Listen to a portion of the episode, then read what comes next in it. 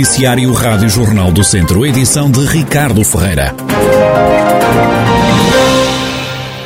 A seca já se faz sentir na região. O presidente da Câmara de Mangualde não esconde a preocupação. Marco Almeida reconhece que o problema não pode ser resolvido apenas pela autarquia.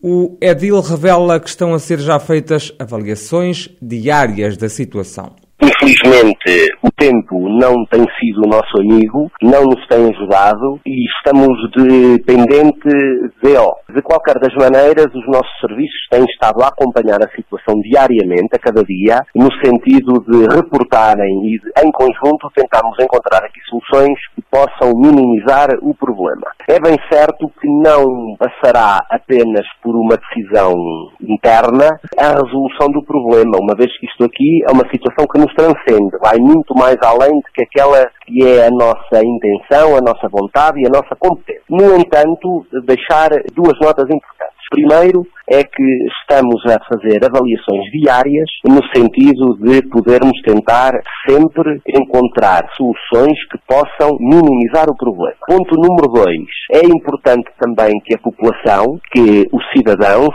de forma individual, tenham aqui a consciência de evitar ao máximo os desperdícios. Marco Almeida teme ainda que este ano se repita o cenário de 2017, em que a barragem de Fagilde, que serve Mangualde e também outros conselhos da região, como o Viseu, secou. Tememos sempre que possa vir a acontecer o que aconteceu em 2017. É bem verdade que, ao dia de hoje, não colocamos essa hipótese em cima da mesa, ainda não chegamos a esse ponto extremo, de qualquer das maneiras, nunca poderá ser posto de parte. Repito que, neste momento, não, não se coloca esta, essa hipótese todo, sendo certo que se não chover nos próximos tempos, essa solução terá de ser colocada em cima da mesa, assim como outras soluções que depois deverão ser discutidas entre os municípios que são, que são abrangidos e que são abastecidos pela água da barragem de Fagilde. Marco Almeida, presidente da Câmara de Mangualde, preocupado com a seca que se faz sentir na região e no país. Em Viseu, a Câmara Municipal quer converter a cadeia da cidade que foi desocupada em novembro num museu.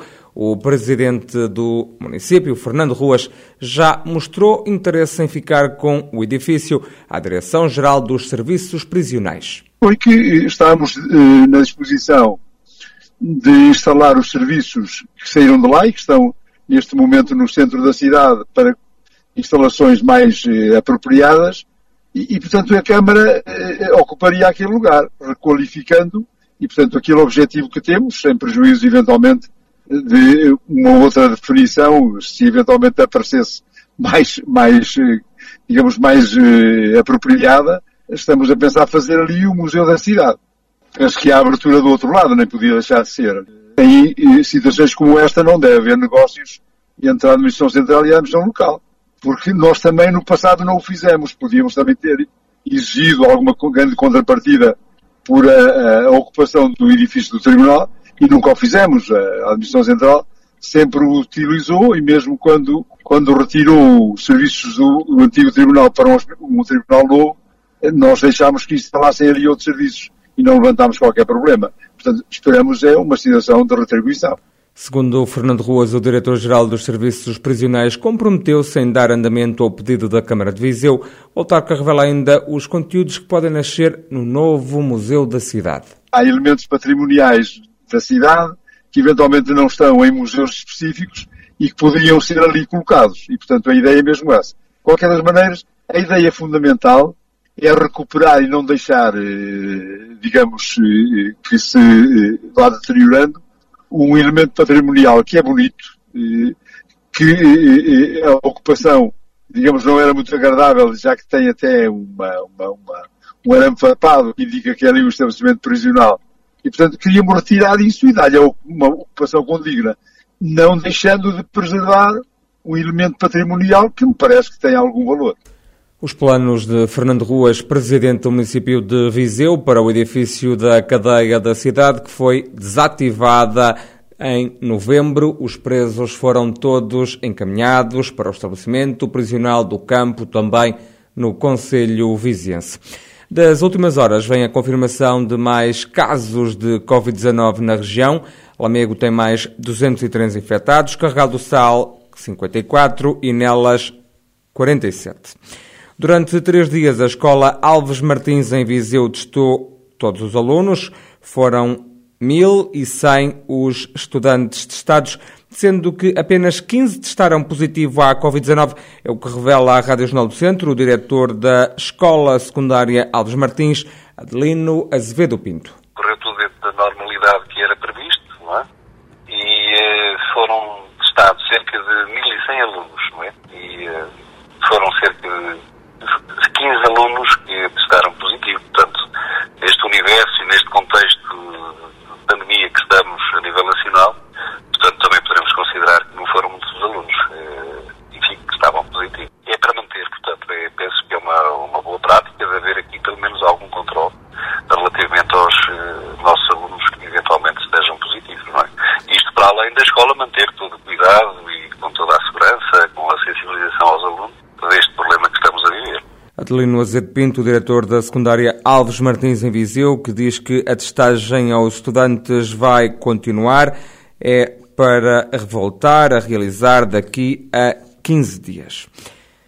Patrícia Portela deixou de ser diretora artística do Teatro Viriato. A Rádio Jornal do Centro ouviu várias pessoas ligadas ao setor cultural da cidade de Viseu sobre esta saída. Uma dessas personalidades é Odete Paiva, diretora do Museu Nacional Grão Vasco, que confessa estar surpreendida com a saída que representa o fim de um ciclo. Agora, que é surpreendente é, eh, é verdade.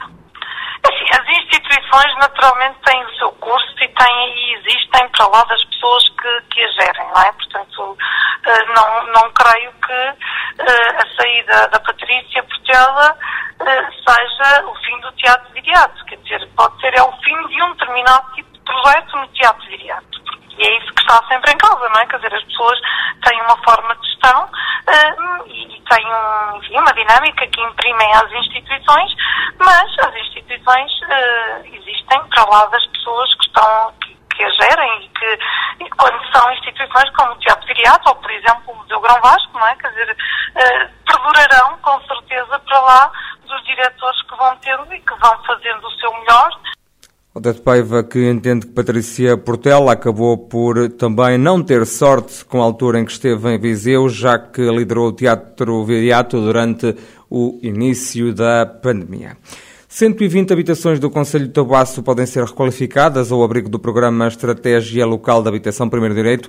Este número resulta de um levantamento que foi feito pela Câmara em parceria com as juntas de freguesia locais. É o que explica o presidente da autarquia, Carlos Carvalho. Pode aqui permitir, eh, dentro eh, deste cenário, eh, haver aqui um trabalho muito interessante a nível daquilo que é a reabilitação das nossas casas. Portanto, a vários níveis. Permite-nos, em primeiro lugar, identificar e agora termos já no momento em que o primeiro direito e o aviso abriu, ter já, portanto, esta estratégia perfeitamente aprovada, já o contrato assinado uh, com o Instituto de Habitação e Reabilitação Urbana, para que agora uh, todas as pessoas proprietárias daqueles imóveis que foram já identificados numa primeira fase, até porque isto não é um projeto que fica desde já fechado, é um projeto que se ao longo dos próximos anos nós verificarmos que outras necessidades se vão, se vão, vão aparecendo, poderemos perfeitamente, depois, através da, da sua inclusão na Câmara, na, no, na estratégia, através da aprovação em Câmara Municipal e em Assembleia, alargar isto, portanto, é para nós fundamental.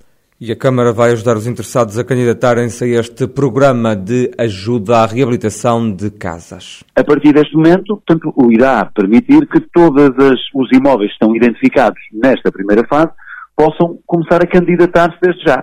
E para isso o município também irá ter uma linha de apoio, portanto uma equipa preparada para ajudar todas as pessoas portanto, que, que, quererão, que quererão uh, avançar já nesta fase com aquilo que é a sua candidatura para ver o seu imóvel uh, reabilitado. Carlos Carvalho, presidente do município de Tabuaço, na recuperação das 120 casas vão ser investidos 9 milhões de euros.